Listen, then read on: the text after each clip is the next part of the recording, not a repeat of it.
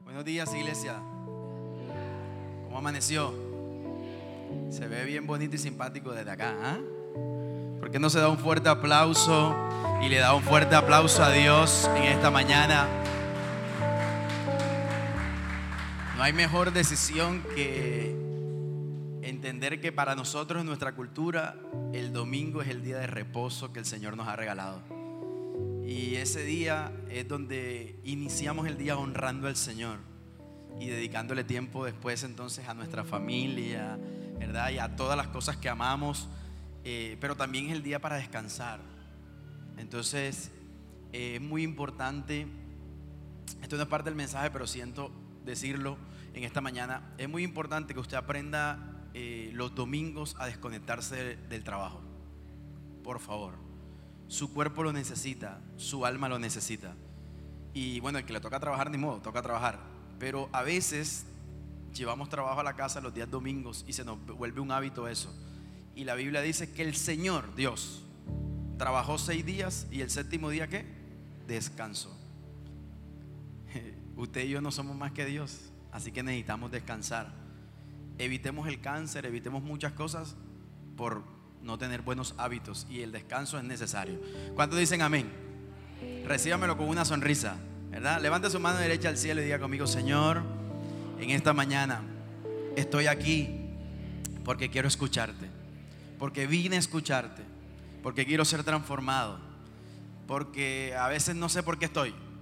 Diga Dios, a veces no sé por qué estoy, pero vine y yo sé que tú sí sabes por qué me trajiste en esta mañana. En el nombre de Jesús y la iglesia dice, amén, amén. Denle un fuerte aplauso. Diga conmigo, yo nací para que ellos vean a Dios y disfrutar una vida extraordinaria. ¿Cuántos saben que, uy, eso es un reto? De verdad, yo me pongo a pensar en esa frase que el Señor nos regaló cuando empezamos la iglesia yo nací para que ellos vean a Dios. Y ahí me quedo. Yo nací para que ellos vean a Dios, vean a Dios, vean Y siempre me hago una pregunta, ¿será que la gente sí está viendo a Dios en mi vida? Porque a veces mi oración, Señor, que la gente te vea, que la gente te conozca. Y yo me imagino a Dios mirándome. Eh, cuando tú hablas, no parece que la gente me conociera. Michael, cuando con eso que hiciste, la gente no me está conociendo a mí. Yo me imagino a Dios diciéndome, hey Michael, tú quieres que la gente me conozca, pero tú no me das a conocer. Porque eso que dijiste, eso que hiciste, eso que pensaste, no es lo que yo te he enseñado. ¿A alguien le pasa eso que a veces uno se comporta como no le enseñaron? ¿Alguna vez su papá le dijo, los, mis hijos no hacen eso que tú acabas de hacer? ¿Alguna vez alguien le dijeron eso? ¿A todos ustedes se portaban bien? No, con razón que ustedes son evangélicos. Yo, a mí sí me dijeron eso muchas veces. O sea, mire, a mí faltó que mi papá dijera, usted no es hijo mío, de lo mal que yo me portaba. Gracias a Dios nunca lo dijeron, ¿verdad? Eh, pero mi papá y mi mamá siempre me decían, hijo eres, y hoy las estoy pagando. Hoy las estoy pagando. No, mentira. Hoy el Señor me ha bendecido con tres hijos, ¿verdad? Y es hermoso. Estamos estos dos meses trabajando ya casi terminamos. El próximo domingo 26, no el 19, el 26, terminamos la serie Consagrados. Diga conmigo, consagrados. ¿Verdad? Y el Señor nos ha venido hablando de muchas cosas bien bonitas. Y quisiera hacer como un resumen en este momento. Número uno, lo primero que el Señor nos habló fue de siete hábitos de una vida consagrada. ¿Sí recuerdan? Siete hábitos de una vida consagrada. ¿Verdad? Por eso es importante anotar. ¿Cuántos trajeron su Biblia? A ver, yo traje la mía aquí. Levántela, levántala, la física, la física, la física. Oiga, quedamos que este año iban a traer Biblia física, ¿verdad? ¿Cuántos se van a comprometer a empezar a traerla el próximo domingo? No, es que, que me pesa. No, no, no, no, esto no pesa, ¿verdad? Es que no me cabe en el bolso, en el bolso fácil. Ore para que el Señor le regale un bolso más grande a las que le encantan los bolsos, ¿verdad? No importa que sea el mismo, aquí vale que sea el mismo color. Gástese en el mismo negro, que siempre tiene 10 bolsos negros, pero le hace falta uno más para que le quepa la Biblia, ¿verdad? A los caballeros eso no nos pesa. Vamos a usar. Y lo segundo es traer donde anotar. ¿Se acuerdan que quedamos en traer donde anotar? Preferiblemente que no sea el celular porque muy pocas personas tienen la capacidad de poder controlar el blog de notas sin mirar Instagram, sin mirar WhatsApp, ¿verdad? Entonces les animo y les invito a que usted pueda estar concentrado porque de repente, diga conmigo, de repente, Dios nos puede cambiar la vida con una palabra, con una letra, con una música, en un de repente. Y hablamos de, de cinco hábitos de una vida consagrada, hablamos de una vida de oración, ¿verdad? Luego hablamos de la fe y la confianza. Luego hablamos de qué? A ver quién se acuerda. ¿De qué? El dar a Dios y el dar a los demás. Y el domingo pasado estuvimos hablando acerca de qué? Del principio de qué? De perdonar. A ver, ¿cómo le fue con el ejercicio de perdonar esta semana? vamos, hagamos un ejercicio sincero. Cierren todos los ojos. No se vale mirar a nadie. Como decíamos en el colegio cuando estaba pequeñito, suma para el que, para el que mire. ¿Se acuerdan? Molestábamos con eso. Era una broma, ¿verdad? Cierre sus ojitos.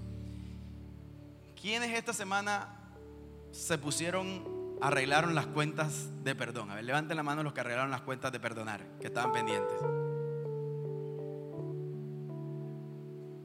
Levanten la mano los que sabiendo están luchando todavía con ese tema de perdonar.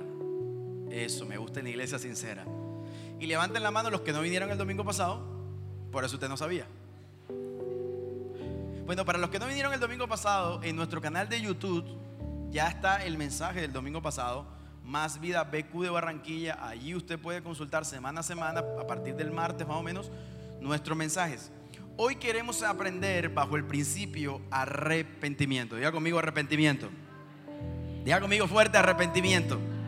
Dice la palabra del Señor en Hechos capítulo 3, verso 19. Por tanto, para que sean borrados sus pecados, que dice, arrepiéntanse y vuélvanse a Dios, a fin de que tengan tiempos de descanso de parte de Él Señor. Mateo capítulo 4, verso 17 dice la Biblia, desde entonces comenzó Jesús a predicar. ¿Qué comenzó Jesús a predicar?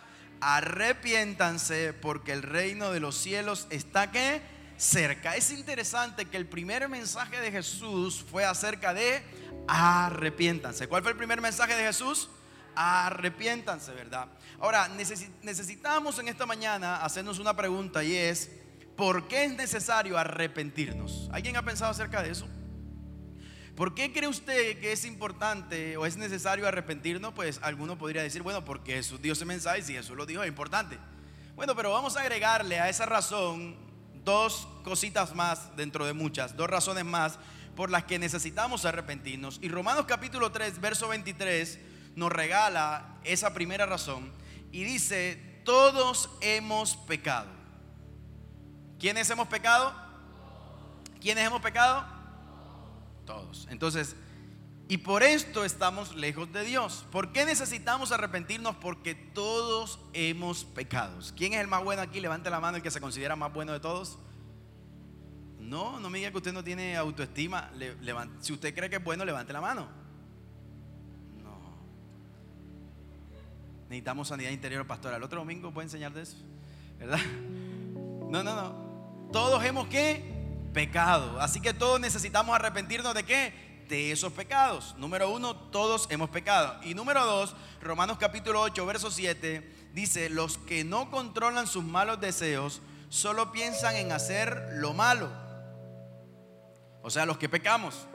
Somos enemigos de quién? De Dios, porque no quieren ni pueden obedecer la ley de Dios. ¿Por qué necesitamos arrepentirnos? Porque estábamos separados de Dios, porque el pecado nos había hecho enemigos de Dios. Ahora, este texto que acabo de leer el último está en el contexto de aquellos que todavía no conocen a Dios. Tú y yo, antes de entregar nuestra vida al Señor, éramos considerados enemigos de Dios a causa de nuestros pecados. Pero hoy que ya tú has entregado tu vida a Cristo, Él murió en la cruz y resucitó para perdonar nuestros pecados. Y entonces dice la Biblia que a los que hemos creído en Él, a los que le recibimos como nuestro Señor y nuestro Salvador, Él nos dio el derecho de ser llamados que hijos de Dios. Pero los hijos de Dios fueron trasladados del mundo de las tinieblas al reino de su Hijo amado, los hijos de Dios hemos sido perdonados, justificados.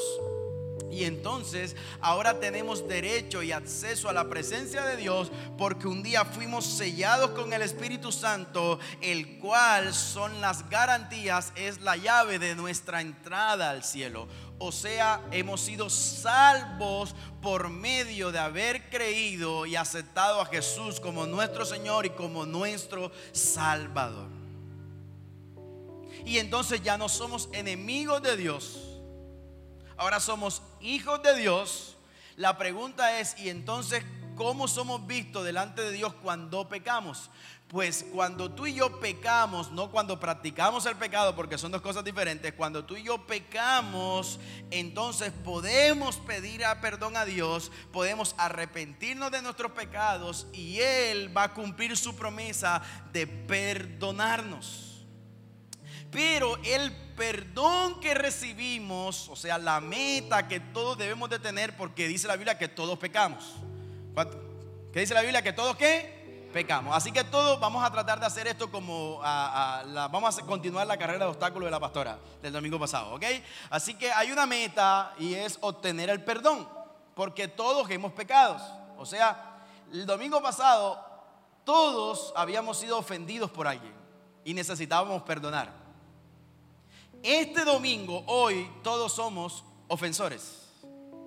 Hoy no somos víctimas, hoy somos victimarios, porque todos hemos pecado. Y tenemos que correr, transitar unas metas para obtener el perdón de Dios. Que Él lo da por su gracia, por su favor, por su misericordia. Pero hay una condición para que ese perdón se dé. Y es que tú y yo nos arrepintamos. Hay arrepentimiento en nuestra vida para hallar, dice la Biblia, el perdón de nuestros pecados. Pero ese arrepentimiento hay que transicionarlo, hay que vivirlo. Ahora, le, quiero que vayamos a Apocalipsis capítulo 2, verso 19 al 20, y veamos lo que el Hijo de Dios, Jesucristo, le dice a una de las siete iglesias que representan las etapas de la iglesia de hoy. El libro Apocalipsis hay unas cartas que están dirigidas a las siete iglesias. La iglesia de Éfeso y otras iglesias más. Aquí está la iglesia de Tiatira. Pero esas siete iglesias representan etapas que vive la iglesia de Jesucristo a nivel mundial. Y miren lo que estaba viviendo la iglesia de Teatira y lo que el Señor le va a decir a la iglesia. Dice, escribe esto al ángel de la iglesia de Teatira. Esto dice el Hijo de Dios. ¿Quién lo dice? O sea, ¿de quién están hablando? de Jesús. Ojo, dato importante, a las otras seis iglesias le habla un ángel. Aquí es Jesús mismo hablándole a Juan y le dice, dile esto al ángel de la iglesia. ¿Quién le dice esto? Dice el Hijo de Dios, Jesucristo mismo, cuyos ojos son como una llama de fuego y cuyos pies son como bronce fino sé lo que haces y conozco tu amor. Aquí el problema ya no es de amor como la otra iglesia. ¿Se acuerda la iglesia que olvidó el primer amor? Pastor Carlos nos estuvo hablando de eso. Y conozco tu amor, tu fe, tu servicio y tu constancia. Sé que ahora estás haciendo más de lo que hacías al principio. Hasta ahí esa iglesia vea uno a chévere. Pero tengo esto en tu contra. Iglesia, más vida. Iglesia te atira. Permites que esa mujer, Jezabel, que es un simbolismo, ¿verdad? Haga lo que ella quiere. Ella dice ser profetiza, pero con sus enseñanzas está alejando de mi lado a mi pueblo y les está haciendo cometer pecados sexuales y comer alimentos ofrecidos en sacrificio a los ídolos. Señor, aquí el Señor se presenta delante de gente como tú y como yo que conocen de Él. Y entonces ahora Dios va a tener una conversación. Dice, me encanta, yo lo quiero personalizar. Más vida.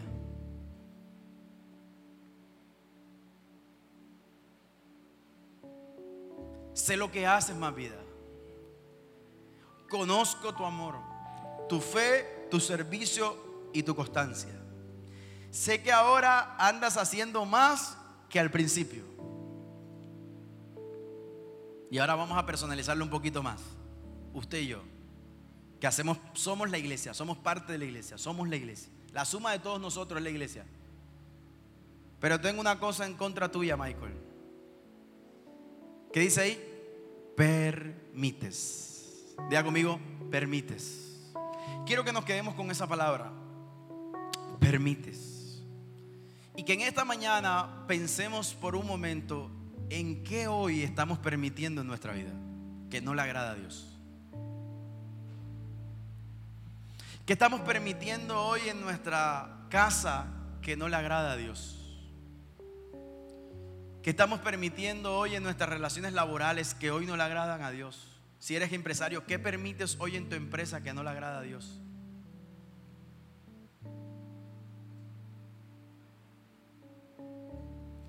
¿Qué permitimos hoy en nuestra relación con nuestros hijos que, que no le agrada al Señor? ¿Qué estamos permitiendo? ¿Sabes qué es permitir? Es tolerar. Permitir es tolerar. Y tolerar es ver, oír y no hacer nada. Hoy nosotros estamos enfrentando un desafío bien grande como hijos de Dios.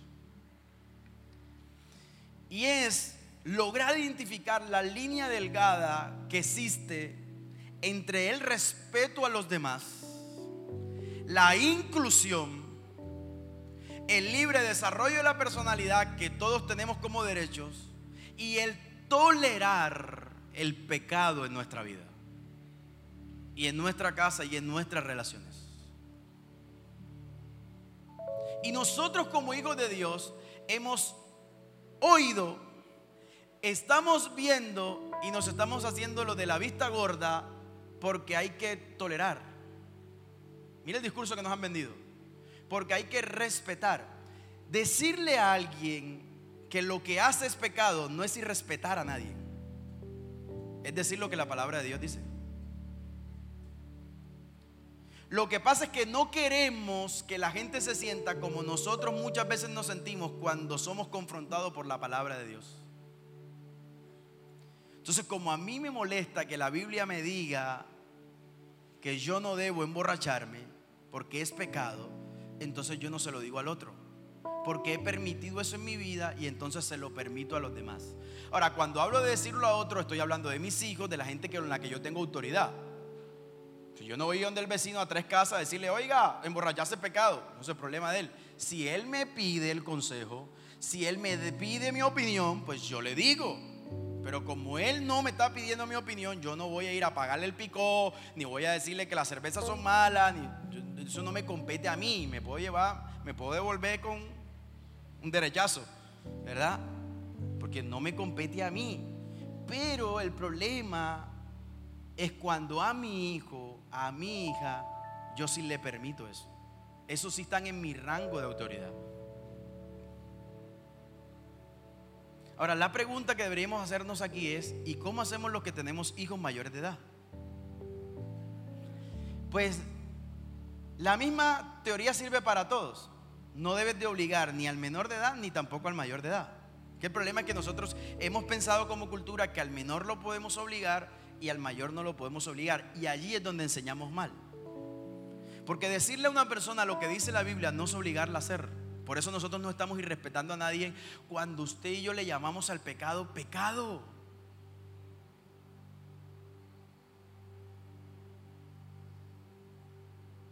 Pero sí estamos tolerando cuando el pecado no le llamamos pecado. Y esto era lo que le estaba pasando a la iglesia. Ahora, Ahí no le estaba pasando con los que no eran creyentes. Aquí le estaba pasando a la iglesia con los que eran creyentes.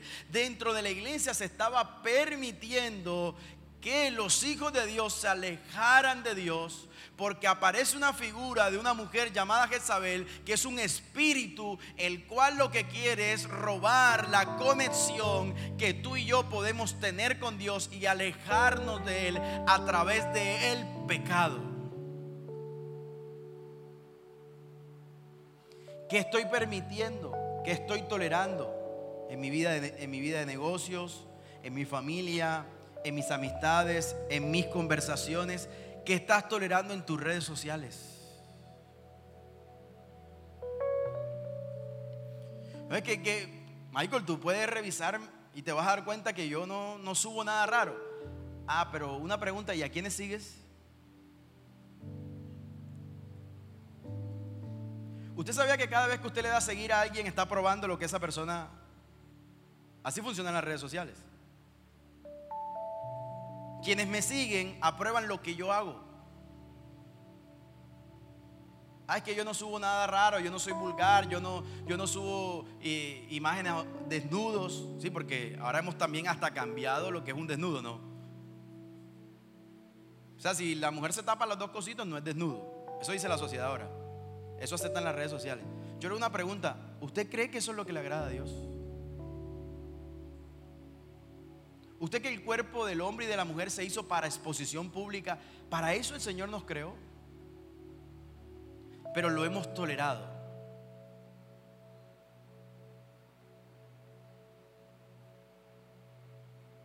Como la iglesia de Teatira toleró el pecado.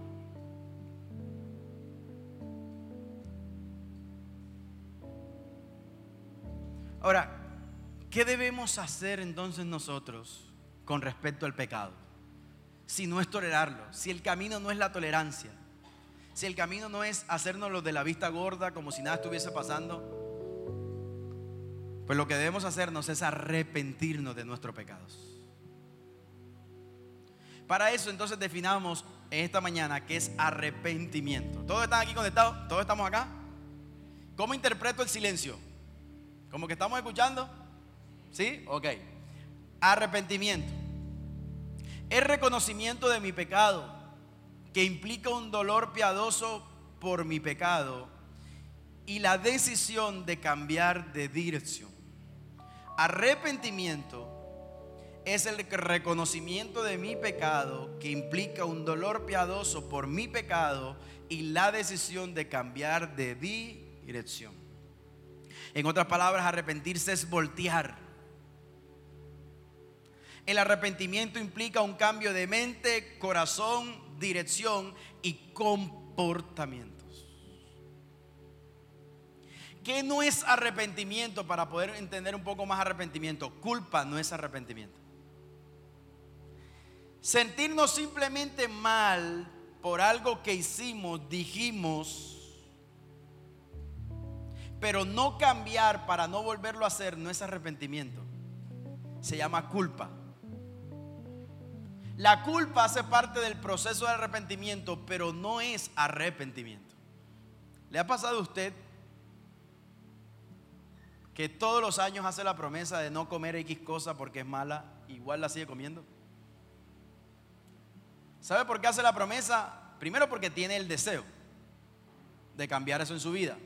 Y segundo, porque tiene remordimiento o culpa, porque usted sabe que está mal. Pero ¿sabe por qué no lo terminamos haciendo? ¿Por qué no hemos cambiado ese mal hábito? Porque no nos hemos arrepentido de corazón. No hemos cambiado de dirección. Nos quedamos en el deseo y nos quedamos en el sentimiento de culpa. Pero ese deseo y ese sentimiento no nos llevó a tomar una acción que permaneciera en el tiempo para nosotros alejarnos de eso que consideramos que es malo en nuestra vida. Yo recuerdo que mi mamá decía, yo no quería gritar, yo no te quería golpear, y yo por dentro pensaba, pero me gritaste y me golpeaste. Y la próxima vez que volví a coger rabia, decía lo mismo. Yo no te quería gritar, yo no te quería golpear. Y yo por dentro decía, pero lo hiciste. Ella manifestaba esas expresiones. No, no, ojo, mi mamá tampoco era una asesina ni nada de eso. Que no se vaya una mala imagen. Pero creo que a veces los padres corregimos mal a nuestros hijos. ella manifestaba eso porque en ese momento estaba sintiendo qué? Culpa. Pero había algo en el fondo que ella no había sanado, de cómo ella había sido criada, que le impedía llegar a un arrepentimiento real. ¿Sabe que era? Que mamá pensaba en su mente, concebía en su mente, que pegar era el camino para corregir. Y hasta que ella no transformara el maltrato que podía producir cuando se enojaba y lo llamara pecado, entonces ella no iba a transformar su conducta. Usted y yo no vamos a dejar de gritar hasta que los gritos no le llamemos pecado. Usted y yo no vamos a dejar de fumar hasta que al cigarrillo no le llamemos pecado.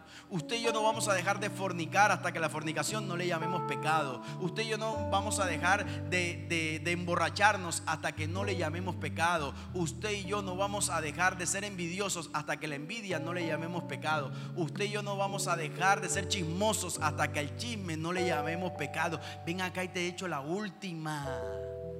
La última es hablar mal de Evelyn a espaldas de Evelyn. Eso no es la última. La última es la que está en Apocalipsis. ¿Por qué no se la dice a tu, a tu hermano? Pero nos encanta el chisme y como no le llamamos pecado, somos qué? Chismosos.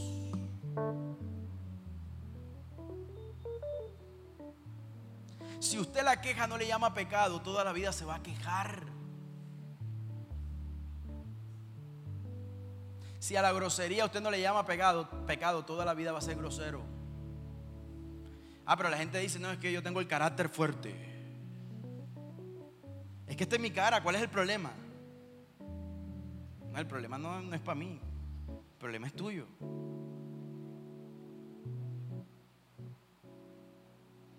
A lo que no le llamamos pecado, no va a cambiar en nuestra vida.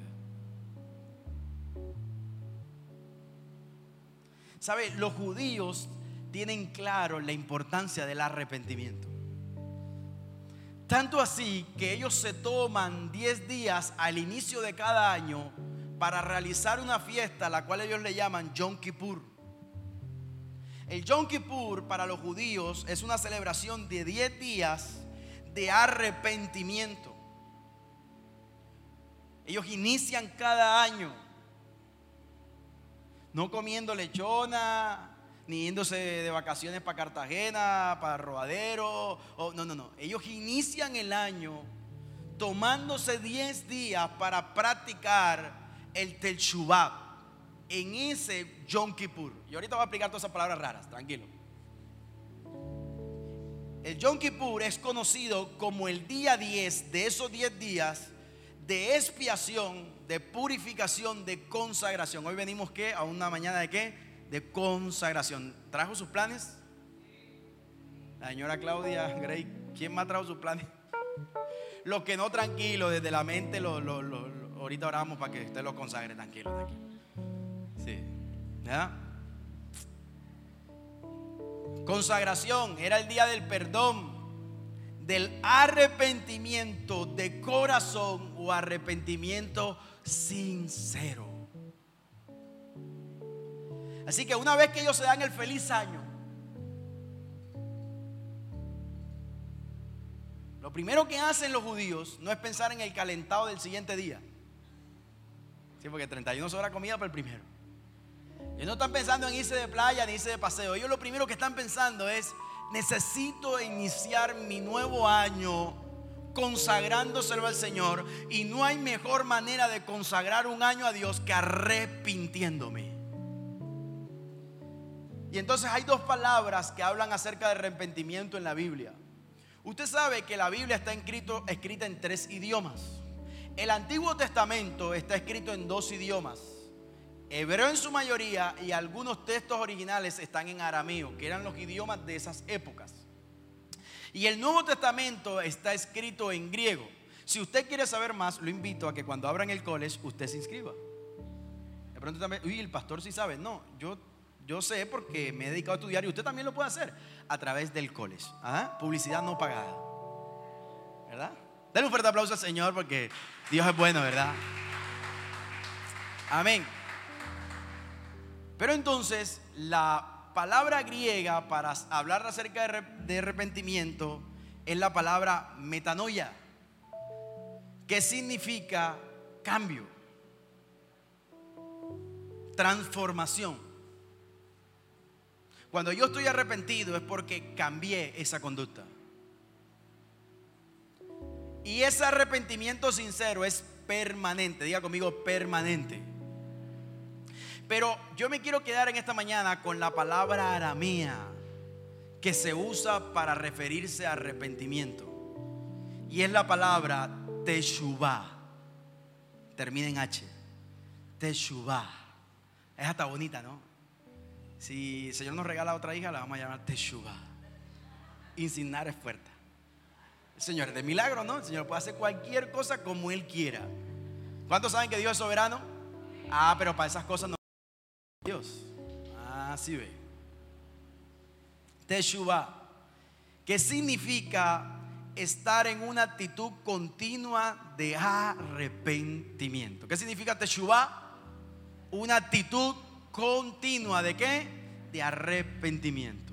Teshuvah es el retorno al yo original. O sea, en otras palabras, Teshuvah es para los judíos vivir un proceso de volver a ser como Dios nos hizo a su imagen y semejanza. El yo original tuyo y mío es que Dios un día nos creó. Varón y hembra nos creó. ¿Cómo nos hizo? Varón y qué? No existe más nada. Varón y hembra. Así nos hizo Dios. Varón y hembra nos creó el Señor y nos hizo a su imagen y su semejanza. El proceso de Teshuvah es entonces no mirar hacia afuera, es mirar hacia adentro para yo lograr ser la persona que Dios hizo antes de la fundación del mundo. Y ese proceso se da a través del arrepentimiento, que es el proceso de purificación de mi vida, de mi alma. Ahora, Teshuvah significa hacer cinco cosas. Y como estamos hablando de arrepentimiento, la pregunta que deberíamos estar haciéndonos en este momento es, ¿cómo hago para arrepentirme? Si es que ya me ha pasado, me arrepentí y después lo volví a hacer. ¿A alguien le ha pasado que usted pensó que se había arrepentido y lo volvió a hacer? Uh, a mí me ha pasado un poco de veces. Y creo que me va a volver a pasar en otras veces. Porque es un proceso, ¿verdad? Pero si no soy consciente, me sigue pasando, me sigue pasando, me sigue pasando y no cambio. No vuelvo a comer dulces. ¿Cuánto le duró la fuerza de voluntad? un día. A los que mejor les va, una semana. Ah, pero es que un dulcecito no es malo. Uno después, ¿verdad, Perto? Uno después del almuerzo no es malo. Yo necesito, es que mi cuerpo, es que si yo no me como el dulcecito, me da dolor de cabeza, me da mareo, me da sueño. Si yo no me tomo el cafecito. Ahora, el dulcecito y el cafecito no es malo hasta que el médico le dice, te va a matar en ese momento, ni así lo dejamos de consumir. ¿Por qué? Porque en nuestra mente no hemos cambiado nuestro pensamiento del dulcecito y del cafecito. Porque no hemos vivido techubá para dejar el azúcar. No hemos vivido el techubá para dejar el café. No hemos dejado el techubá para los dulces. Eres diabético, pero no hay techubá. Y entonces después, ¿para qué vamos a orar? Para que el Señor te sane. ¿Cómo el Señor te va a sanar si nunca pasó Teshuvah en tu vida? ¿Me hago entender?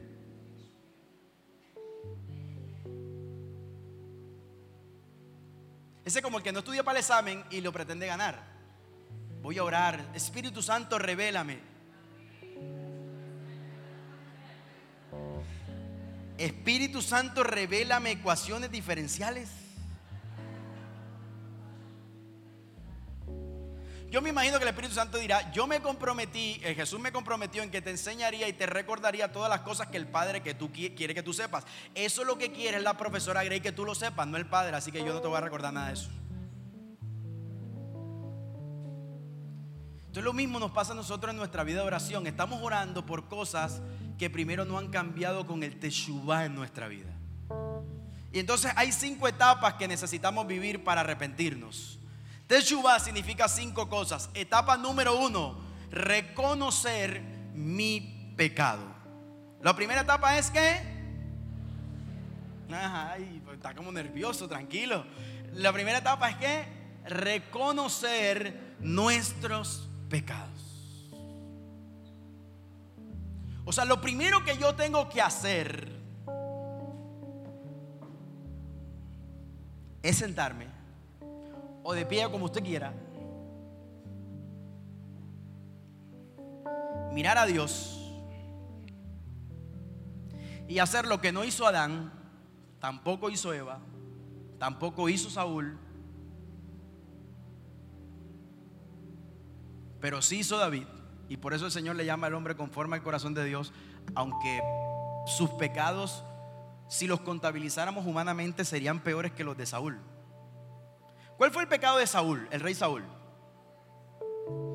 Desobediencia, sí, pero ¿qué hizo? Ofreció sacrificio que no le tocaba ofrecer. ¿Se acuerda? O sea, desobedeció la instrucción de Dios. ¿Y qué hizo David? Desobedeció a Dios también. Pero ¿cómo? Mató a un hombre. Lo mandó a matar. Lo mismo. Autor intelectual. Para quitarle la esposa. La embarazó. No fue a la guerra como le tocaba. La pregunta es, ¿quién pecó más? ¿David o Saúl? Humanamente. David. Ahora, ¿quién terminó mal? ¿David o Saúl? Saúl. ¿Por qué si Saúl hizo algo así chiquitico a los humanos? Porque nosotros así categorizamos los pecados, ¿no? La iglesia tradicional nos enseñó que hay pecados piadosos y pecados escandalosos, le llamaría yo. Pero eso no dice la Biblia. La Biblia dice que hay pecados. Y por cuanto todos pecamos, estamos destituidos de la gloria de Dios que no hay bueno y justo ni siquiera uno. Entonces, delante de Dios, los piadosos o los escandalosos se llaman igual, pecado. La diferencia no la hace quien peca o no peca, porque el Señor sabe que todos nosotros somos pecadores. La diferencia la hace el arrepentimiento. Es mi reacción ante el pecado.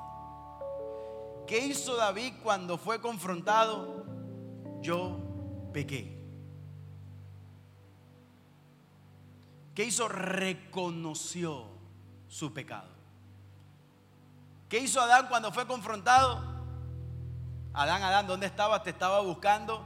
Señor, estaba escondido porque tuve miedo, porque me di cuenta que estaba desnudo. ¿Y tú por qué te diste cuenta que estaba desnudo? Porque la mujer que tú me diste me hizo comer del fruto. Adán estaba reconociendo su pecado. Adán estaba justificando su pecado buscando un culpable o una culpable. Y cuando le preguntaron a Eva, ajá, mujer tú, y, y, Eva le dijo, la serpiente que tú pusiste, o sea, a la final, la culpa de todos nuestros pecados, ¿sabe quién es Dios? Así somos los seres humanos. Es que si yo hubiese nacido en la familia tal, es que si yo hubiese sido cristiano desde chiquitico, chiquitico.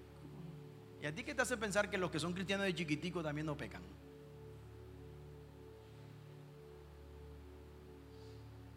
Es que si él no me hubiese dicho eso, yo no le hubiese volteado la cara. Estás justificando tu pecado.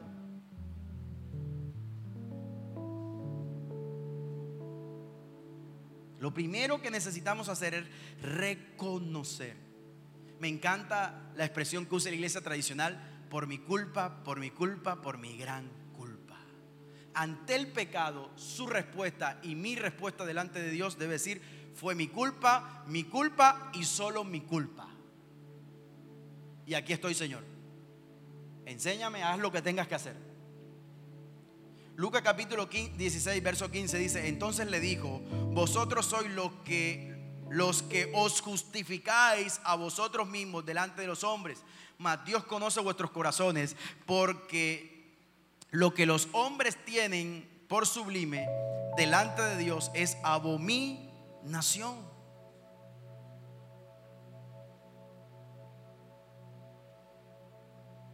Necesitamos aprender a reconocer nuestro pecado. La gente dice, tú me provocaste para justificar el maltrato a los hijos, el maltrato a la pareja, el maltrato a los amigos. Tú me provocaste.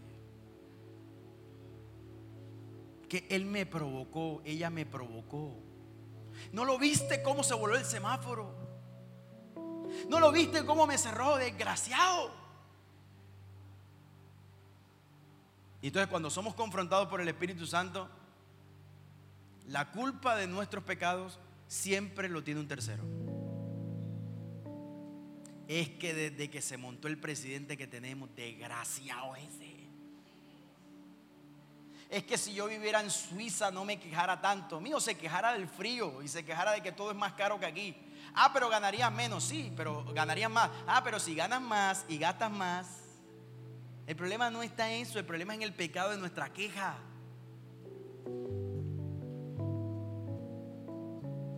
Es que si ella cambiara, pastor,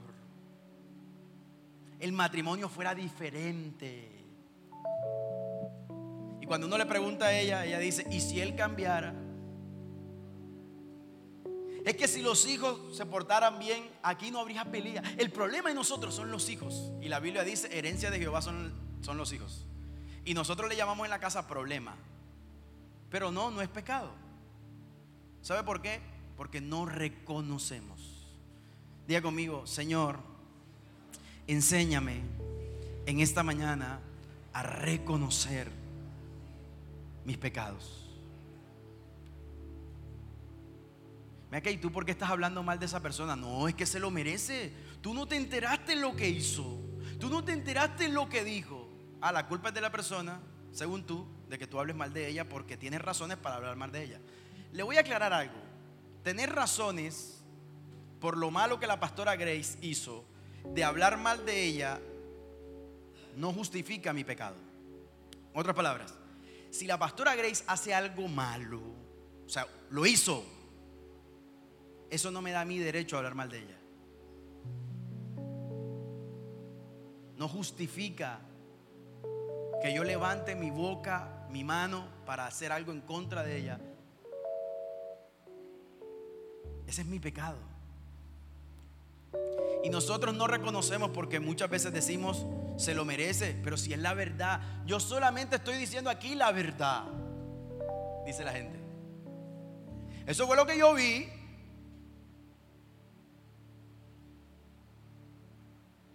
Lo segundo que debemos hacer, la segunda etapa, después de quitar las excusas y reconocer, es dolernos, entristecernos por nuestro pecado. El pecado te tiene que causar dolor y tristeza. ¿Hay que sentirse mal? Sí, hay que sentirse mal. Sin dolor no hay transformación. Diga conmigo, sin dolor no hay transformación. Te va a doler tarde temprano ya verás, ah, Te va a doler. El pecado nos tiene que doler, porque si no nos duele, no hay arrepentimiento. El apóstol Pablo lo dice. Yo estoy diciendo todo lo que dice la Biblia. Segunda de Corintios capítulo 7, verso 8. Acompáñeme aquí. El apóstol Pablo le ha escrito una, una carta a la iglesia. Y ellos han sentido mal, se han sentido tristes. Y me encanta lo que dice el apóstol Pablo. Capítulo 7, verso 8 aunque les haya causado tristeza con mi carta, no me arrepiento de haberla escrito. Y aunque me arrepintiera, ahora me doy cuenta de que esa tristeza fue pasajera. Ahora me siento muy feliz, no por haberles causado tristeza, sino porque esa tristeza los hizo, ¿qué dice la Biblia? Cambiar y volverse a Dios Ustedes recibieron esa tristeza tal como Dios quería, sin sufrir ningún daño por nuestra causa. La tristeza que Dios busca es la que produce un cambio de corazón y de vida. Ese cambio lleva a la salvación y por ello no hay que lamentarse. En cambio, la tristeza del mundo lleva a la muerte. Hay dos tipos de tristeza. La que produce el mundo, el sistema, que te lleva a la depresión, que te lleva al desánimo y que te lleva a la muerte espiritual. Y la tristeza que produce Dios en nuestra vida para que seamos transformados y seamos cambiados. La tristeza mundana está centrada en nuestro propio orgullo. Me siento mal porque ¿qué van a decir de mí? Me siento mal porque ¿qué van a pensar ahora de mí? Me siento mal porque me pillaron. Me siento mal porque se dieron cuenta. Pero todas esas expresiones de culpa están asociadas a un orgullo.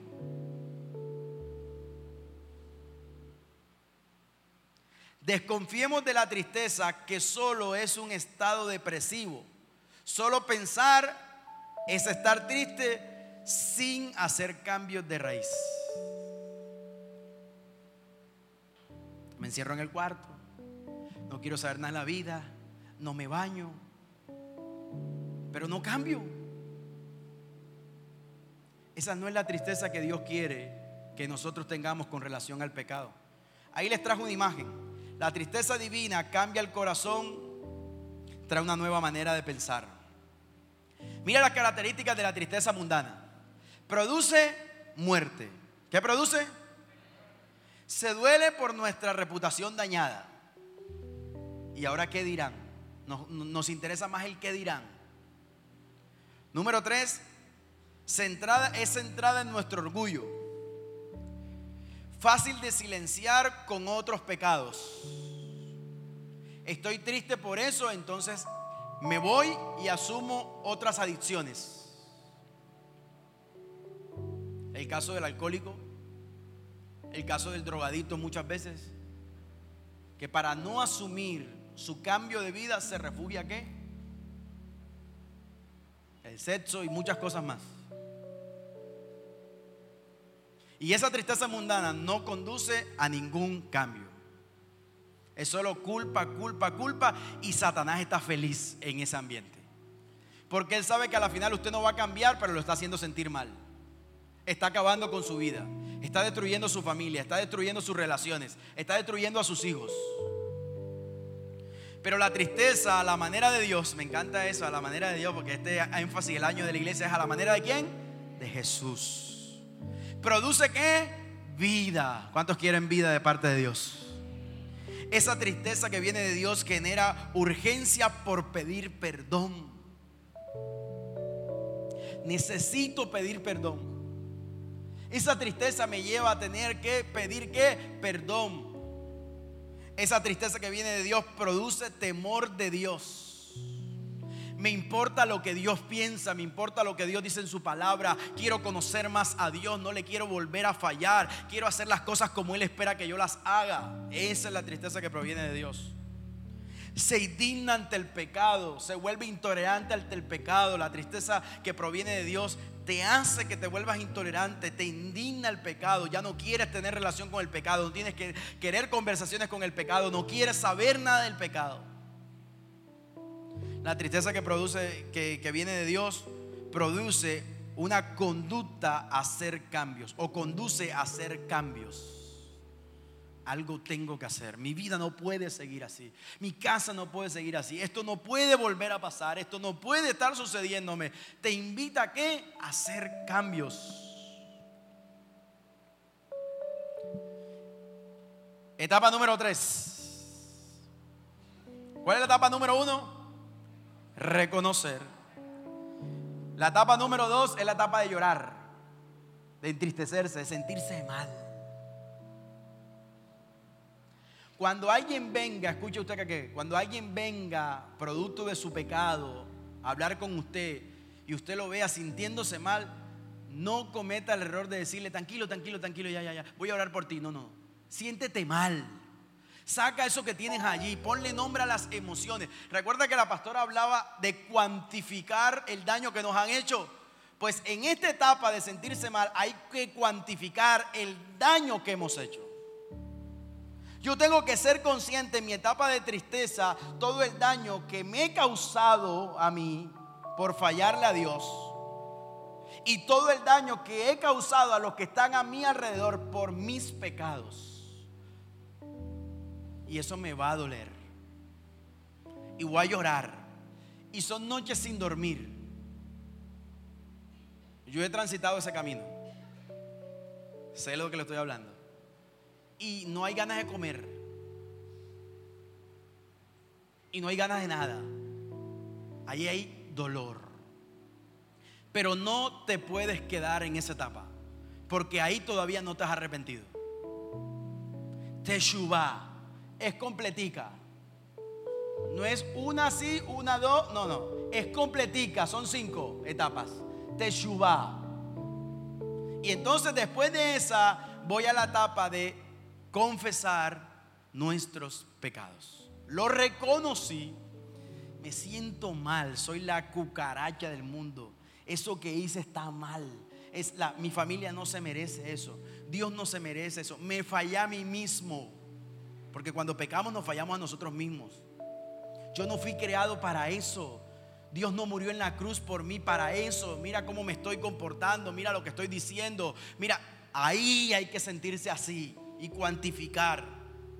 Pero después hay que confesar el pecado. Proverbios capítulo 28, verso 13 dice, quien encubre su pecado jamás prospera quien lo confiesa y lo deja, haya perdón. ¿Qué es confesar según estos textos que estamos leyendo bíblicamente? Es decir lo mismo al respecto. En otras palabras, es estar acuerdo con Dios respecto a su perspectiva del pecado. Entonces, en esta tercera etapa, yo tengo que sentarme con Dios para ponerme de acuerdo con Dios y llamarle a lo que hice como Dios le llama. Y no existe una manera de ponerse de acuerdo con Dios si no es teniendo tiempo con Él para leer su palabra y para tener conversaciones a solas con Dios.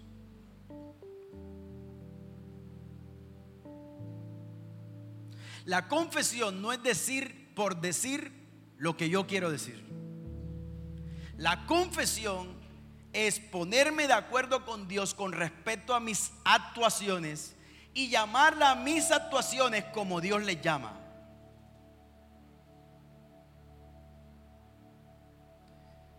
Es que lo que yo cometí fue un error. No.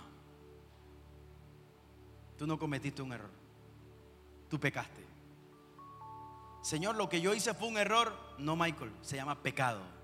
Ah, ok. Lo que yo cometí fue un pecado. Ah, no, es que, que eso fue un desliz.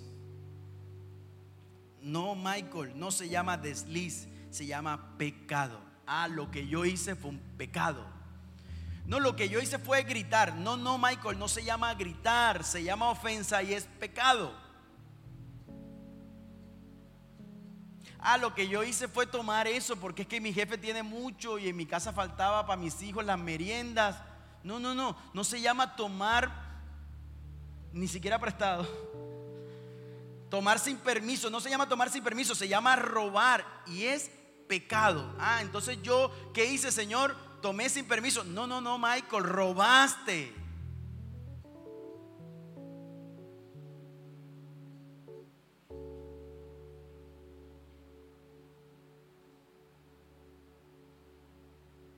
Es que yo solo fui sarcástico con ella. No, no, no, Michael, no fuiste sarcástico, fuiste grosero y eso se llama pecado.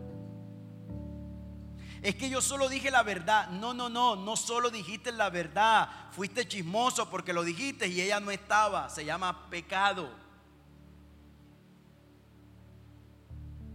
Es que lo que yo sentí cuando yo veo que Diego está prosperando y que lo ascendieron en el trabajo y que su familia se mudó y, lo que yo siento eh, me da como una cosita ¿no? Con, con él. No, no, no, se llama envidia, Michael, y es pecado. ¿Alguien me está entendiendo lo que Dios nos está queriendo decir esta mañana? Es que no nos podemos seguir engañando tratando de ponerle nombres bonitos y decorar lo que Dios le llama pecado. Ay, es que eso es cultural. Le hago una pregunta. ¿Cuál es la cultura de los hijos de Dios? ¿La cultura de esta ciudad o la cultura del reino de los cielos? Porque vayamos aclarando entonces. Porque conocimos a Cristo, entregamos nuestra vida y Él nos dio el derecho de ser llamados hijos de Dios, no de Barranquilla. El otro día mi hija me dijo, papi, pero es que eh, aquí en la costa todo el mundo dice eche. Eso es cultural. Y yo por dentro, para darte un cocotazo, pero es pecado.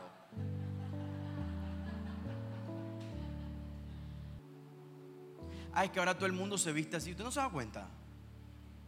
Que entre la falda sea más cortica es mejor. Pero es su cultura. Y es que aquí en la costa hace calor. No, se llama pecado. Porque la Biblia dice que la mujer se vista decorosamente. Y que el cuerpo no está hecho para andar mostrándoselo a los demás.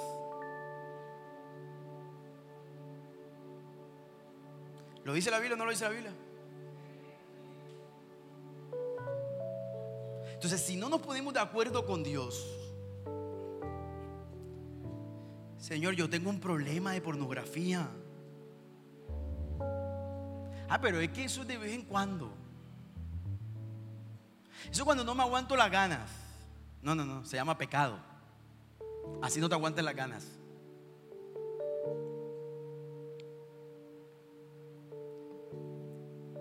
¿En qué hoy nos tenemos que poner de acuerdo con Dios para poder confesar nuestros pecados?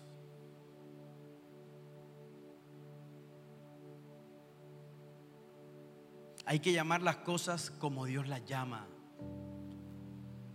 Si queremos vivir una vida de comunión y de arrepentimiento con Dios.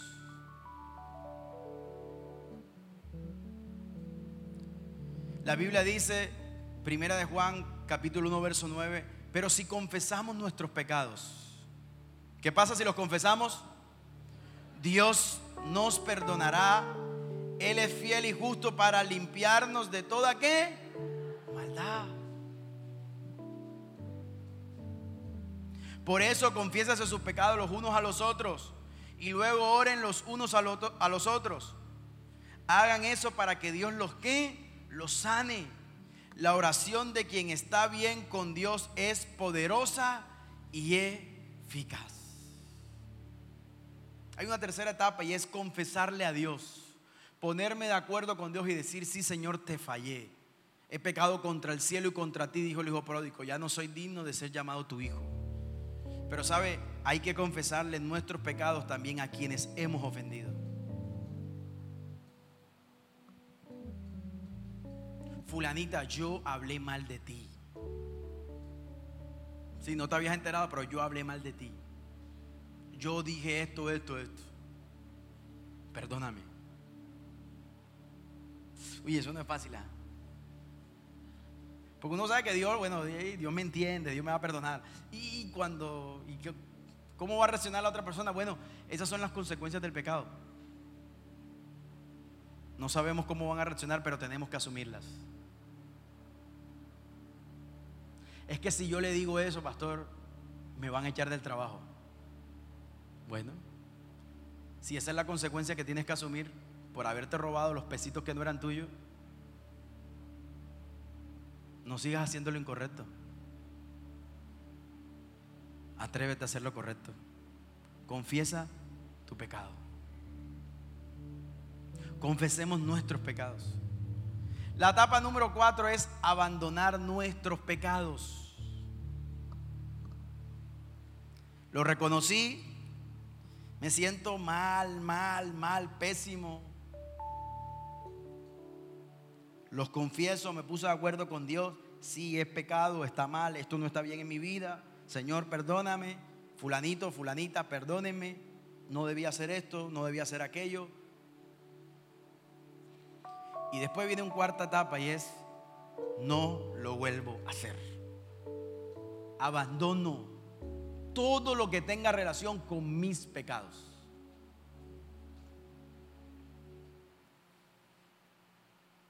Nuestro, nuestro pesar sincero debe conducirnos a abandonar nuestros pecados. Si hemos robado algo, no robaremos nunca más. Si hemos mentido, dejaremos de mentir.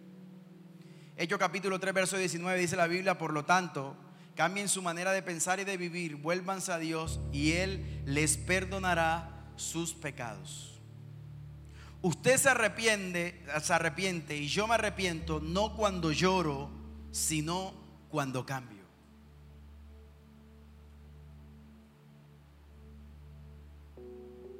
Segunda de Crónicas capítulo 7 verso 4 dice la Biblia, si mi pueblo que lleva mi nombre se humilla y ora y me busca y abandona su mala conducta, yo lo escucharé desde el cielo, perdonaré sus pecados y restauraré qué? Su tierra. Arrepentirse no es solo pensar y sentir. No es solo sentir indignación por el pecado, preocupación. Necesitamos sentir preocupación por hacer lo correcto. Arrepentirse en la Biblia significa tomar acciones para cambiar.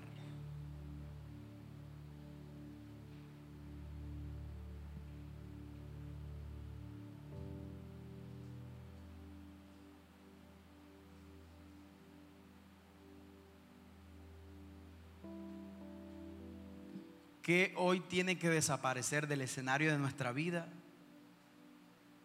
para que abandonemos el pecado?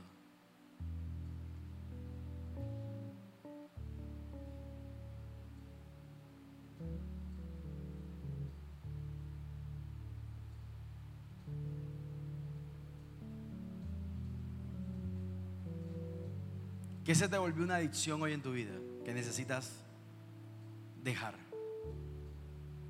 De una vez y para siempre.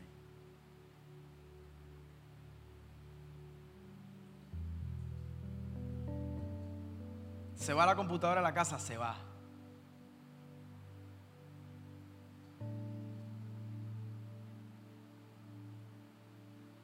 Señor, no te quiero fallar más.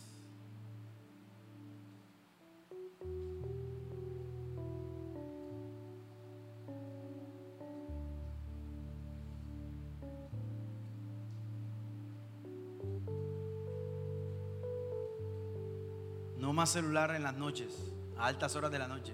Si eso es lo que te, es el escenario donde estás haciendo cosas que no debe hacer, saque el celular del cuarto.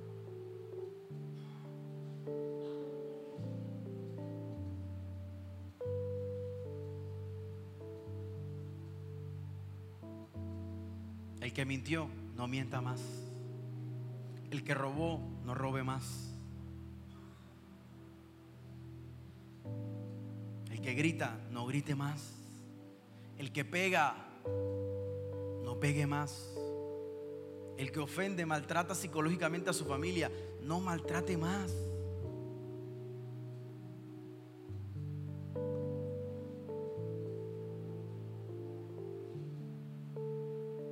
Es que esto es un proceso. La iglesia tiene seis años este año. Y desde el primer día que llegaste dijiste que era un proceso. Han pasado seis años y todavía sigue en proceso. ¿Sabe cuál es el problema? No nos hemos arrepentido.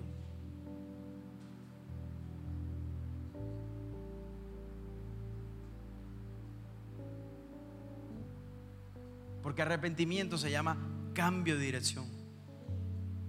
Arrepentimiento es no hacerlo más.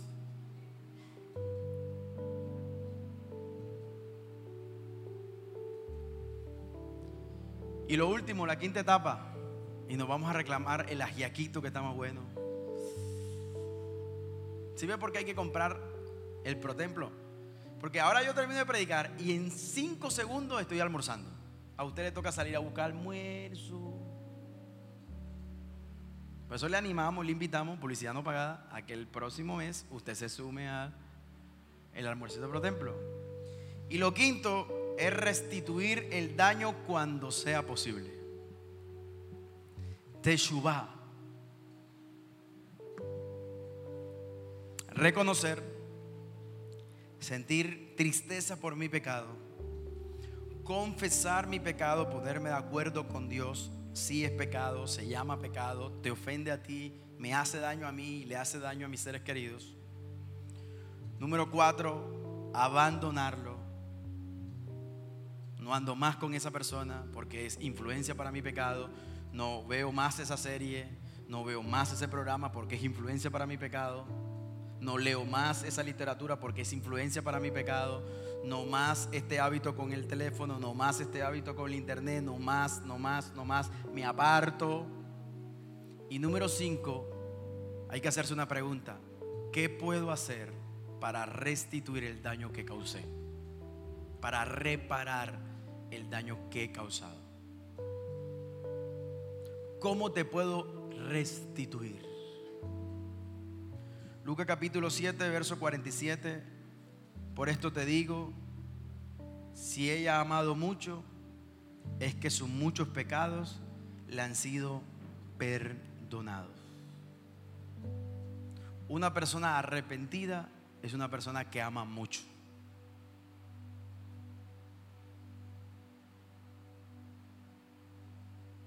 Y que ahora vive en función de agradar a Dios, de amarle y de amar a los demás. Sobre todo a quienes ha ofendido con su pecado.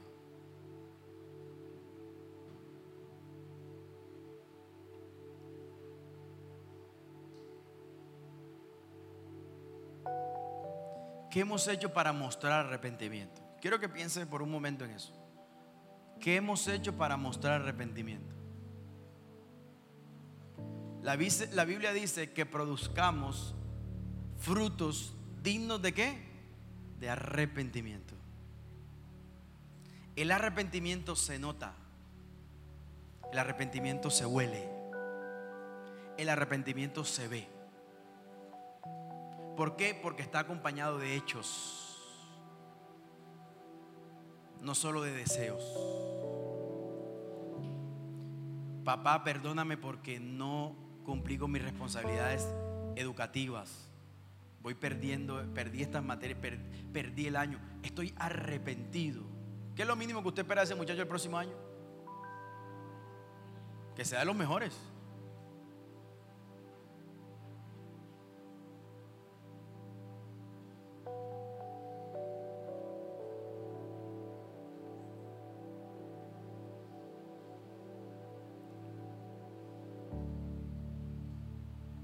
El mayor reproche de Dios hacia nosotros, su creación, no es porque hemos pecado.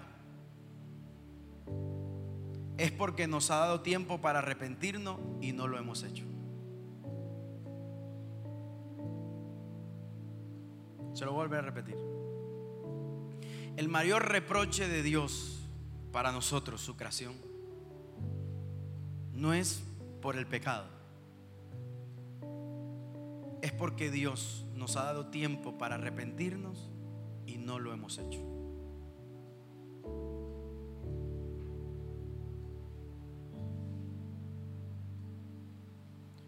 Hoy tenemos una nueva oportunidad, iglesia. Y es vivir Teshuvah.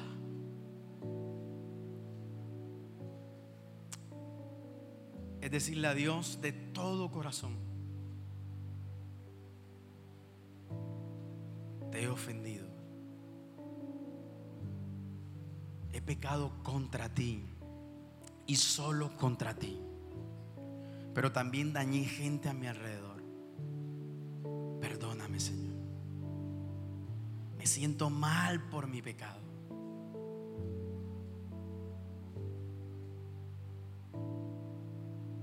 Dame un corazón, Señor, como el tuyo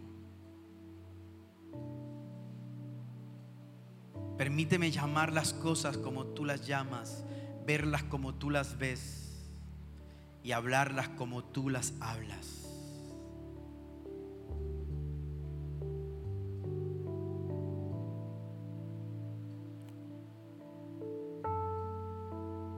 Líbrame de toda tentación, Señor, y guárdame del mal.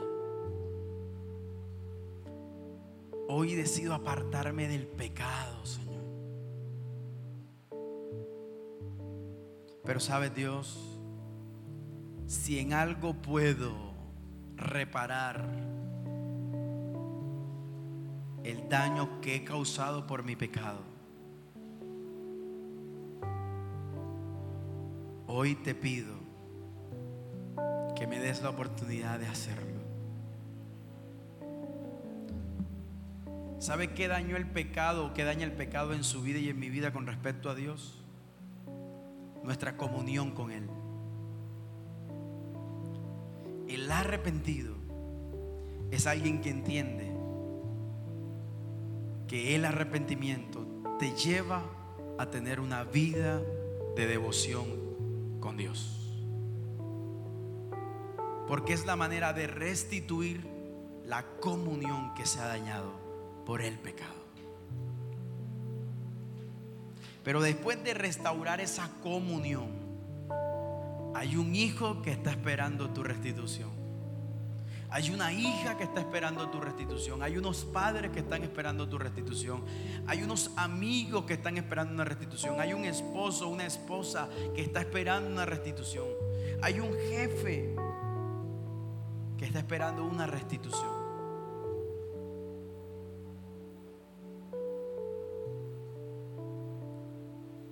Hagamos actos dignos de arrepentimiento.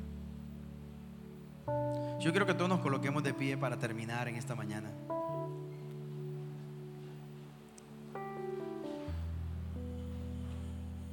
Y que usted pueda tener a la mano su plan de consagración del 2023.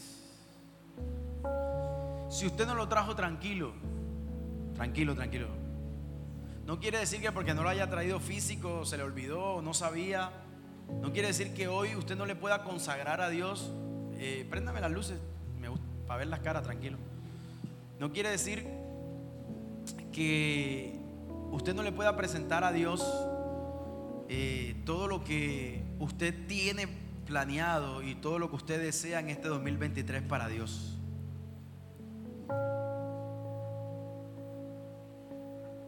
Así que voy a pedir que, de pronto usted no sabía que hoy íbamos a hacer este ejercicio, que se tome 30 segundos allí. Y rápidamente, en el blog de notas de su cerebro, usted organice lo que usted quiere en este 2023. Entregarle a Dios. Allí rápido, rápido.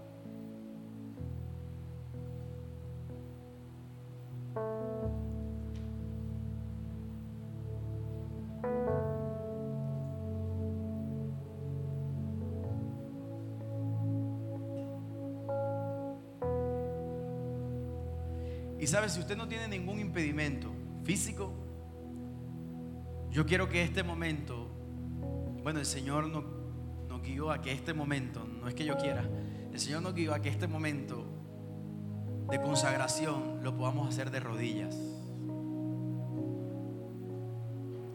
Es usted y Dios. ¿Verdad? Y que podamos presentar de rodillas no tiene ningún impedimento físico, si no, si no se puede arrollar porque las rodillas le duelen, quédese de pie, tranquilo, no hay problema. Y que ahí donde está usted empiece a orar. Y dígale, Señor Jesús, aquí están mis planes.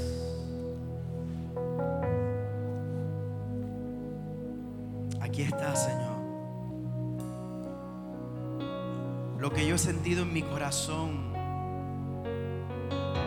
que deseo en este año, Señor. Lo que creo que es tu voluntad para mi vida, para mi casa, para mi familia en este 2023.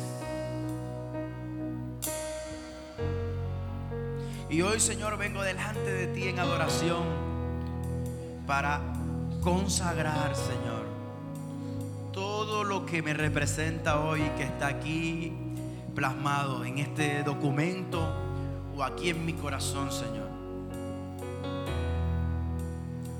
Pero sabe Dios, lo primero que quiero hacer, más que consagrar unos planes, es consagrar mi vida misma, Señor. Por eso hoy me arrepiento, Señor. Y pido perdón por mis pecados, Señor. Perdóname, Señor. Porque te he fallado a ti, Señor. He ofendido a los demás, Señor. Permite que te suba, Señor. Sea una realidad constante en mi vida, Señor. Que todos los días, Señor, yo pueda reconocer mis pecados.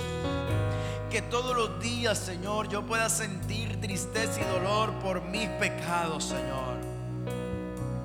Yo pueda ponerme de acuerdo contigo y llamar al pecado como tú le llamas, Señor. Pero que yo me pueda apartar de él, Señor. Y que en mi corazón esté el deseo y el anhelo de restituir, de reparar el daño que he hecho, Señor. Haznos libres, Señor, del pecado. Te conoceremos a ti. Y tú que eres la verdad, nos harás verdaderamente libres, Señor. Y venimos, Señor, como iglesia, como personas, Señor, como familia, Dios. A decirte, Señor, aquí está nuestro 2023 delante de ti, Señor. Devuélvenos al diseño original, Señor. Devuélvenos al yo original, Señor. A ese que es imagen tuya, Señor. Semejanza tuya, Señor.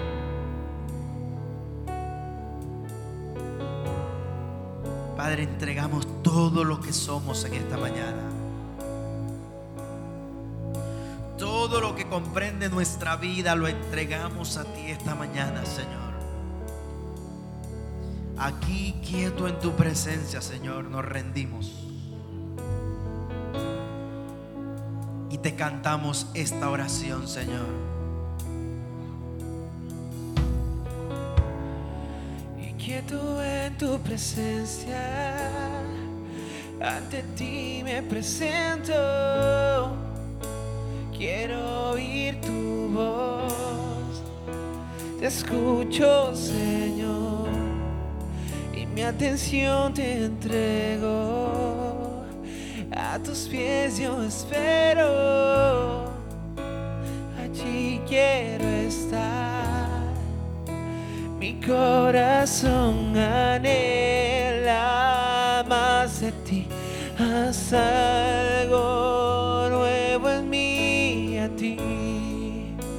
Me entrego,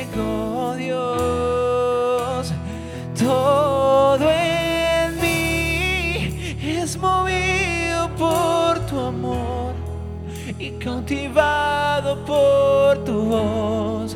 Y mi deseo es conocerte más, Señor. A tus pies me rendiré y mis miedos dejaré. Transformado soy en tu presencia.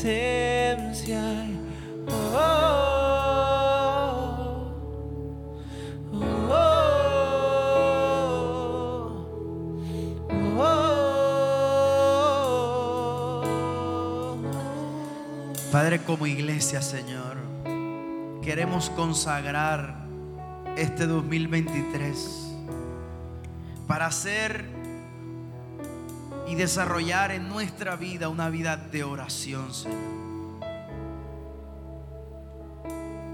Que cada uno de nosotros, Señor, te pueda buscar cada día, Señor, por la mañana, por la noche, Señor Que no pase un solo día, Señor, sin que hablemos contigo, Señor. Sin que seamos intencionales en buscarte, Señor, en clamar, en comunicarnos contigo, Señor. Pero te pedimos, Señor, que este 2023, Señor, también seamos personas, familias que estudian tu palabra, meditan en ella, Señor, y tienen pies que corren para obedecer tu palabra, Dios. Pon en nosotros, Señor, el querer como el hacer, Señor.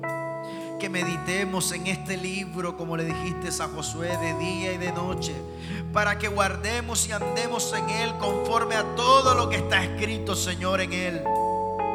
Y entonces tú harás prosperar nuestro camino y todo nos saldrá bien, Señor.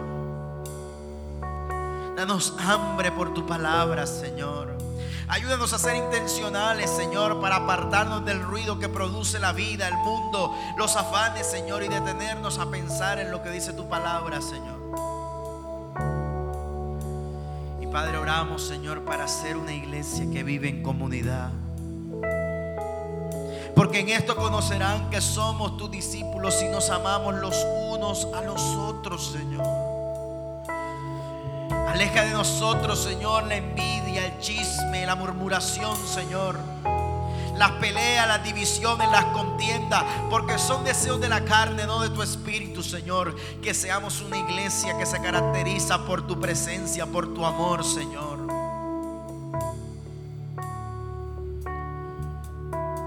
Que seamos familia, Señor, donde los hijos sienten el amor de los padres y los padres sienten el amor de los hijos, Señor. Que seamos, Señor, familias con matrimonios saludables, sanos, intencionalmente perdonados, restaurados, arrepentidos, Señor. Que podamos los esposos amar a las esposas como tú amas a la iglesia y te entregaste por ellas, Señor que cada hombre tenga su propia mujer y que cada mujer tenga su propio hombre, Señor. Aleja de nuestros hogares la contienda, la pelea, las discusiones, el orgullo, la competencia, Señor. Toda aquella que roba la comunión, Señor, entre unos y otros, Señor, en el nombre de Cristo Jesús. Reprendemos todo plan de Satanás en contra de nuestras vidas y de la iglesia en el 2023 todo espíritu de muerte, todo plan que viene a matar, robar y destruir, hoy se queda sin poder y sin autoridad en el nombre de Jesús. Y proclamamos en esta mañana, Señor, tu cuidado, tu protección sobre la iglesia, sobre nuestros hijos, sobre nuestras casas, sobre los bienes que tú nos has dado, sobre cada plan que tú has permitido que plasmemos en esos documentos, en nuestros corazones en esta mañana, en el nombre de Cristo Jesús. Hoy nos levantamos en contra de todo argumento que se levanta en contra del conocimiento de Dios en cada vida, en cada familia, en la iglesia, en el nombre de Cristo Jesús. Y lo echamos fuera de nuestra vida. Se va de nuestra vida. Vamos, diga, se va de mi casa todo lo que no es parte de Dios en este 2023. Y hoy le digo, Señor, establece tu reino aquí en mi casa, en mi familia, como en el cielo. Haz tu voluntad aquí en la tierra. Haz tu voluntad en más vida. Haz tu voluntad en cada hogar. Haz tu voluntad en cada vida en este 2023. Así como tú lo planeaste en el cielo. En el nombre de Cristo Jesús. Y la iglesia dice, amén, amén y amén. Dale un fuerte aplauso a Dios. Esto fue más vida. Chao, chao.